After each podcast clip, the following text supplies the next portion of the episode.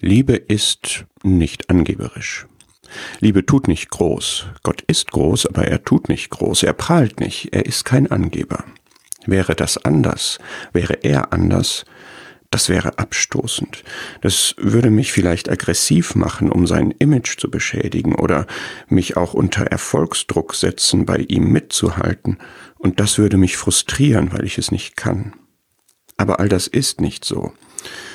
Er zelebriert nicht seine Überlegenheit, sondern er reicht uns die Hand. Bei Gott gibt es keinen Konkurrenzdruck, er ist außer Konkurrenz. Ich muss ihm nichts beweisen, er hat in Christus bewiesen, dass Demut der Weg ist. 1. Korinther 13 ist ein Schaufenster in unsere Seele und in Gottes Wesen. Ich bin oft hochmütig, die Liebe ist demütig. Hochmut spaltet, Liebe nimmt auf. Ich bin angenommen von dem wirklich großen Gott und kann mit ihm Gemeinschaft haben.